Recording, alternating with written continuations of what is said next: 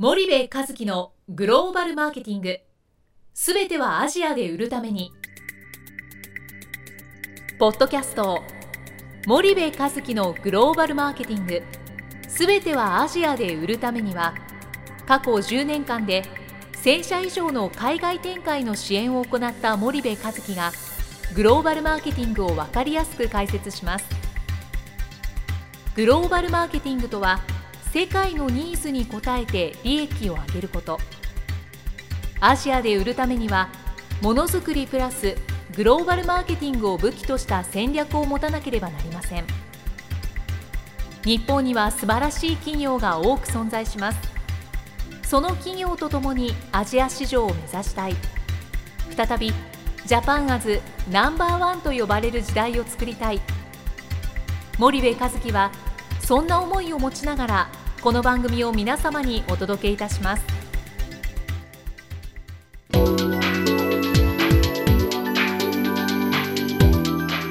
んにちはナビゲーターの東太郎です。こんにちは森部和樹です。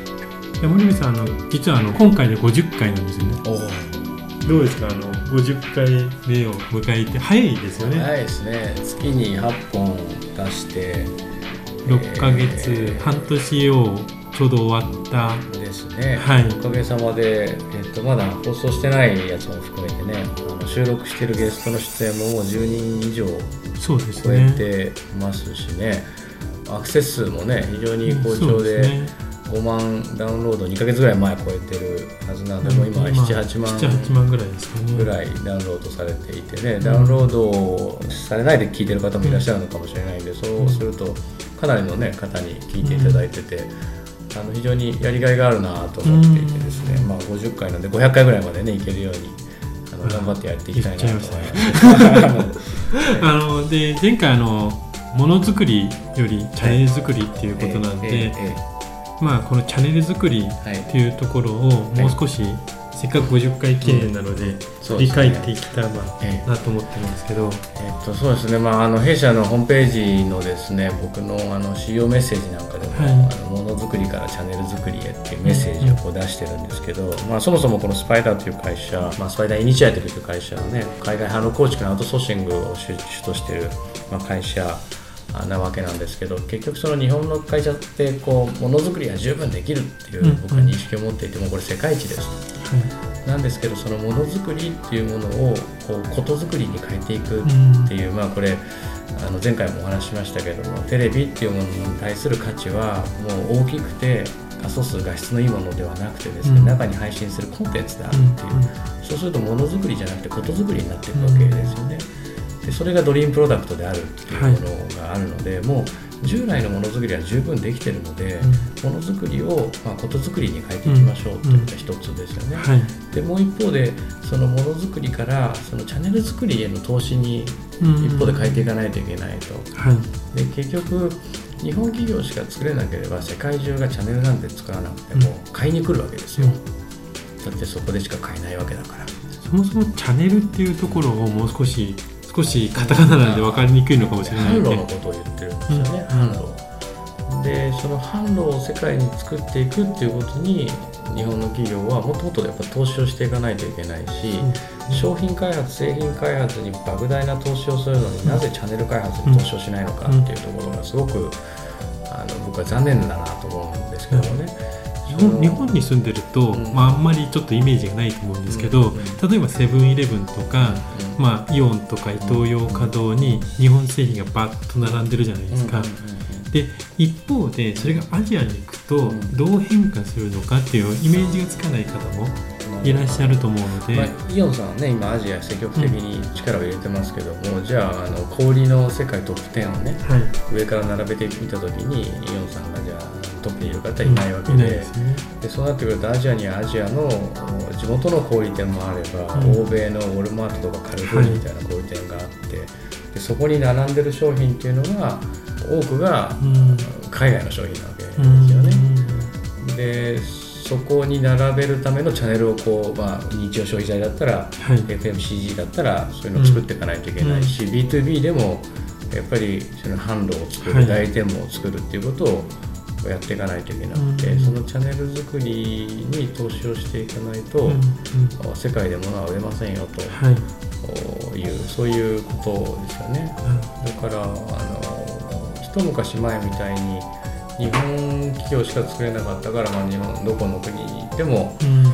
日本製例えば1980年代僕はアジア住んでたんですけどその時はもうあの日本製が溢れてた。家電も何もかも全て日本製みたいな、でえー非常に日本人としてね誇らしい時代でしたけども、でも今そうなくなってるわけですよね、多分海外旅行なんかして空港の大きな広告看板はい。を見てみたら分かると思うんですけど、うん。あの日本の企業の広告なんか出てないですよね。そうですね。アジアの少ないですよね。中国の広告ばっかりになって。きてて、うんうん。まあ、あれがまさにマーケットのシェアをそのまま象徴してるんじゃないかなと思いますけど。も。うんそうすると現地のスーパーとか、うんそういうコンビニとかに行くとやっぱりまだまだまだっていうか海外のものが多くて、ね。本当に日本のものが一部というようなうん。状態がうん。やっぱ現実であると。そうですね。いやそれはね日本の商品でもねマンダムとかね味の素さんとかね、キッコーマンさんとかね、うん。子供のね哺乳瓶なんかのピジョンさんとかね、うん。ああいうサロンバスとかね、うん。ビゲンとかね、うん。ヤクルトとか、うん。ああいう企業さんは比較的あのいろんなアジア新興国行ってもね、はい。商品並んでて、うん。あの嬉しいなと思うんですけど、うん一方でやっぱりユニリーバとか、はい。ジョンソンジョンソンとか、うん。P&G とかね、こういうところの商品がやっぱりたくさんケロッグとか、うん。占めているしそれは今日本にあるね食料品、うん日用品のメーカーいっぱいあるじゃないですか。なんかめちゃめちゃ便利なもの、はい。ああいうものがじゃあ席巻できてるかっていうとなかなか厳しい、なるほどなるほど、うん、そこはやっぱチャンネル作りがうん。弱いっていうのがやっぱり、うんうんまずは一つの大きな要因であると。で支援しててもやっぱり一部上場の大手の会社ではやっぱ弱いですよね、うん。そのやり方がすごくこう弱いし遅い、うん。うん。でそれがそのアジアの経済成長の平均7%とか8%でこう成長していくような市場で、うん。いかにその流通を抑えるかチャンネルを抑えるかということをやっていかないと、ただでさえもうあの FMCG の市場でいうと、うん。ジョンソンジョンソンとかユニリーバーとかね P&G に比べたらもう10年15年遅れてるわけですよチャンネルへの投資が、はい。だから全てが後発になる中でどうやってそれをこうひっくり返していくのかっていうことを考えていかないといけないので、やっぱそそこはねあのももっと投資しないといけないと思いますね。うんでその今言ったチャンネルっていうのは、うん。まあ、前回もあの近代的小売とかうん。伝統的小売っていう言葉が出てきたんですけど、イメージとしてじゃあ2種類あるということだと思うんですけど、はそれ具体的にどういうイメージなのか、まあ、昔の日本を思い出してもらうと分かるのかなと思うんですけどそれは森部さん的に？えっとまあ、FMCG の業界でいうと必ずこの近代的小売と伝統的小売ってのは出てくるんですけどね、うんまあ、モダントレードとトラディショントレードっていう、でモダンっていうのはまあデパートとかハイパーとかスーパーとかコンビニとかですね、まあ、百貨店もそうですし、うん。その近代的な小売の店舗のことを言うんですよね。うんうんで結局 FMCG 日用品食品っていうのはこういうその小売でみんな買っていくわけじゃないですか。うんうん。でまあこれはイメージつきますよね。日本でもたくさんありますと。で一方でそのアジアの方に行くとその伝統的小売っていう昔ながらのパパママショップがあるわけですよね、うん。もう汚いそのその路面店みたいのがですね駄菓子屋とかそういう駄菓子屋みたいなそういうイメージですかね。でそれがあの例えばインドネシアでもインドでもですねあのフィリピンでもうん。フィリピンなんかだとサリサリとかって言われるんですよね、まあ、インドネシアとかインドとかだったら、まあ、あのワルンとかですね、うん。まあ、いろいろ呼び名があるんですけど、うん。そういういわゆるパパママショップが何万店って存在するわけで、うん。そこにやっぱりその欧米メジャーはねその商品が行き届いてるんですよ、うん。あのそんなところにも。で結局そのディストリビューションチャンネルをしっかり抑えてるわけですから、は近代はもちろんなんですけども伝統も抑えていて。うん。で結局じゃあその比率がどれぐらいなのかっていうとねはい。例えば中国とかだともうもう6割ぐらいは近代なんですよ。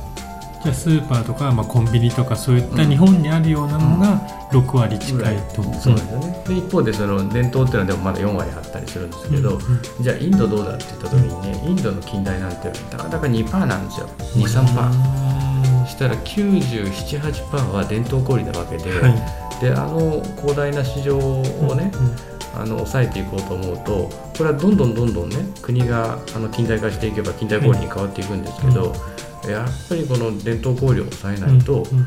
ボリュームは取れない。ボリュームは取れないし、でインドネシアですら今まあ1 5 6パー。20パーいかないんですうんいね、かないですよね。でフィリピンで23パーぐらいですかね、タイに行くとまあ40パーちょっと超えるぐらいまで来てますけど、はい。まあ、マレーシアなんかねすごく近代化してるんでうん。50パーぐらい今行ってますけども、でそうするとその近代小売と伝統小売に向けてのそのチャンネル戦略を考えていかないといけなくて、日本企業はこの近代小売はまあまあ弱いんですけど、ん。まあ、伝統に比べたらまあそこそこうん。やると。ただ伝統は全くこう投資が及んでいないし近代小売に関してもやっぱり欧米メディアにはなかなかこう手の届かないところに、えー今いるというそんなあ感じですかね。そうすると伝統小売が弱い理由っていうのは森部さんなりはどう考えられますか？いや基本的にその伝統小売っていうものに対するハードルの高さ、チャンネル作るのやっぱすごいしんどいんですよ、うん。伝統小売って。だって一家屋に何万もあるね。そうですね。その伝統小売を束ねてる、まあ、ディストリビューター、うん。エリアディストリビューターみたいなのがいてでその人たちとあの商談をしていくわけなんですけど、それを束ねていくのも難しいし伝統小売で売れるものと売れないものっていうのはまうん。ああるし、で売れるものでもその伝統小売で、えーの売り方をこう、うん。間違えると売れないんですよね、うん。例えばあの有名な話ですけど味の素なんかはその小袋にこうしはいてとかあと薬でもそのアジア新興国に行くと1錠から売ってるわけですよ、うんうん。要は24錠で2000円も出して頭痛薬買うなんていうのはもう日本人だけ、うん。えーキャッシュリッチだから、うん。えー買いだめ全然うんうん。OK なんですけどもね。結局アジア新興国に行くと所得が低いわけですから、うん。その将来使う薬を今買ってしまうと個人のキャッシュフローが悪くなるので、1錠今頭痛いからそれを抑えるために1錠飲むっていうそういう世界なんですよね。この間インドだと水の回し飲みを。あそうです。ねインドだと水の回し飲みっつってその伝統小売の店舗のところに水がポンと置いてあって、うん。それを口つけずにこうやって飲むわけで。ペットボトルの水が置いてあるんですね。ペットボトルうん。でそこにチルピーだかなんか払ってですね、もう回し飲みしていくわけなんですけど、うん。まあ日本だと考えられないそうでですすけどね。も、結局そういうまだ世界なんですようね、ん。じゃあそんな市場儲かんないじゃないかと、うん。って言ってやらないのも手だし、うん。けどあの日用消費財のマーケットでいうと欧米はやってますよと。そうですね。でいかに先にそこに投資をしてそこが近代化した時にマーケットの大半を取るかっていうのはうん。それが、まあ、彼らの中長期の戦略なので。はい。でそういったところにやっぱり全然投資ができていないっていうのが今の現状だと思うんですよね。なるほど。そうするとチャンネル作りとか、まあ、グローバル市場を獲得する上でまず、まあ、日本企業がやらなきゃいけないことっていうのは具体的にどういうことなの？これ B2B も B2C もそうなんですけど、はい。日本の企業さんの大半はですねその自社のうん都合、うん。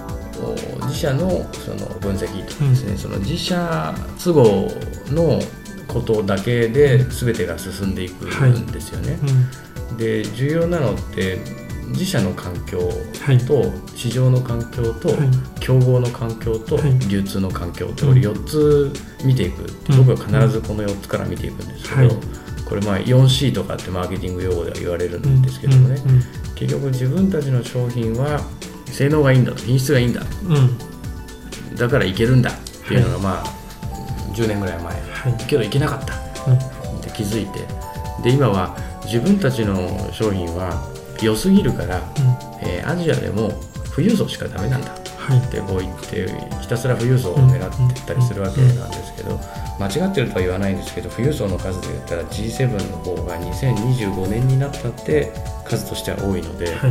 G7 徹底的にフォーカスした方がいいんじゃないですかうん。っていう話になりますしね。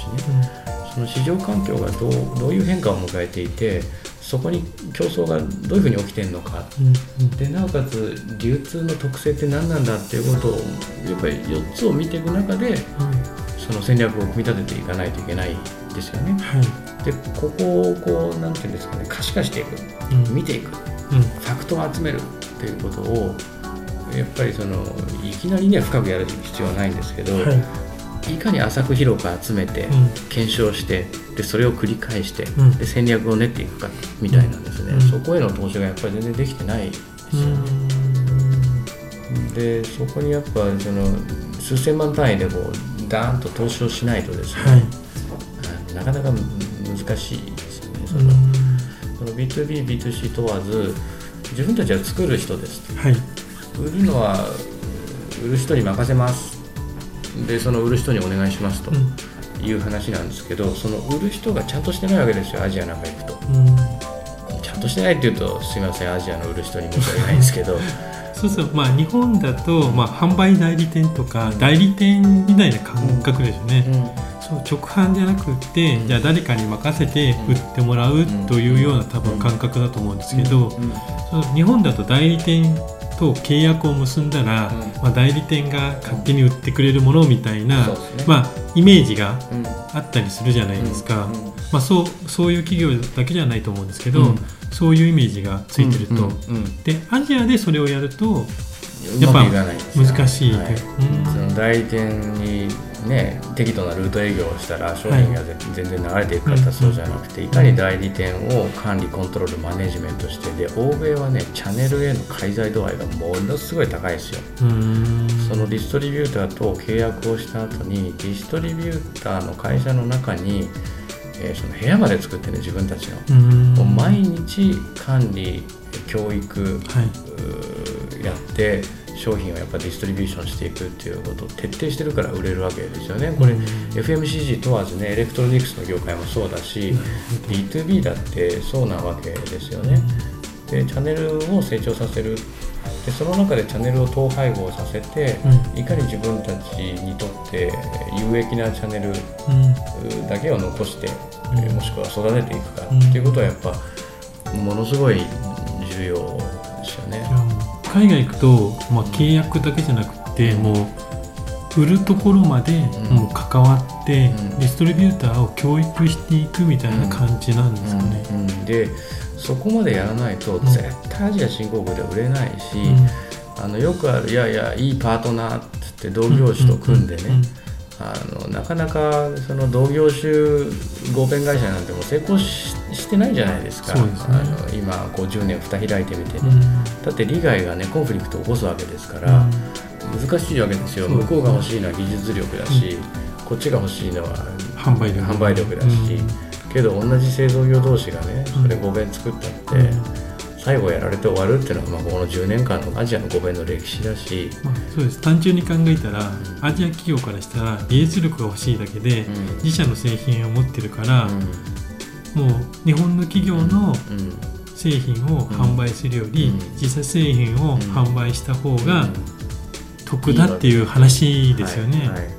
だから合弁とかじゃなくて買収をするんだったらいいですよ、うん。例えばソフトバンクの買収なんか素晴らしいじゃないですか、うん。キャリアとしてキャリアを完全買収していくわけですよ、はい。ですからキャリアとしてのその規模感っていうのはどんどん大きくなっていきますようん。と、でそれと最近日経新聞騒がせましたけどブライトスターっていう会社を買収しました、このブライトスターは、まあ、この間のうちのスパイダーセミナーでも清水さん話してくださいましたけど、いわゆるスマートフォンのディストリビューターなわけですよね、うん。十数台に1台はこのブライトスターを通してそのスマートフォンというのは世界で売られていて、うん。結局その異業種チャンネルを買いに行ったっていうね、うん。非常にスマートでクレバーな買収なわけなんですけどうん。ね、あのやるんだったらこういう方法ですようんね、うん。だから日本の FMCG なんかもチャンネルを買いに行くとかっていうのはね、一つ手かもしれないですからね。じゃあこのチャンネル戦略っていうのが、うんイコールまず第一歩のグローバル戦略になると。もうもう絶対そうですね。何よりもチャンネルです、うん。だって売り上げ上げるの利益上げるのは全てチャンネルですから、うん。うん。うん。だと思います、なるほどなるほど。じゃあその日本企業に具体的に、ん。じゃあその次の一手チャンネル戦略を考えるときに、まあ、森部さんがまあ重要だと思われることっていうのはうん。最後に一つ教えていただければそうさっきのその 4C の分析をまず徹底的にやるっていうことですよね、と、でチャンネル作りってもうこれねえー、とチャンネルを作るっていうことと、うん。作ったチャンネルをどう活性化させるかっていう、この2つなんですよね。はい。でノウハウをこう伝授したからじゃあすぐできるかっていうと、はい。なかなかそうじゃないですよ、うん。メーカーの人たちっていうのは基本的にはチャンネルを作る専門家ではないので、あのそれがじゃあできるかっていうとなかなか僕あの厳しいと思うんですけど、うん。まずやっぱりその 4- 4C をしっかりやるっていうことからじゃないですかね。わかりました。じゃあ今日はあのそろそろ時間なので、はい。はい今日はありがとうございました。えこちらこそありがとうございました。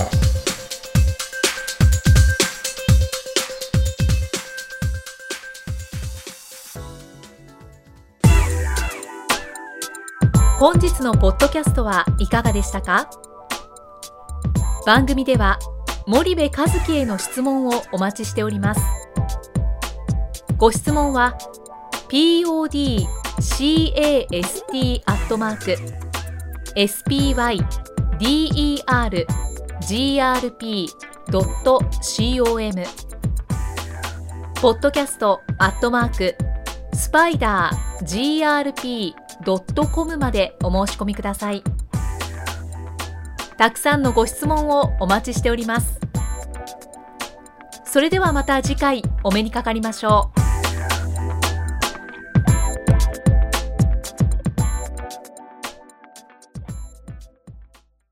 森部一樹のグローバルマーケティングこの番組はスパイダーグループの提供によりお送りしました。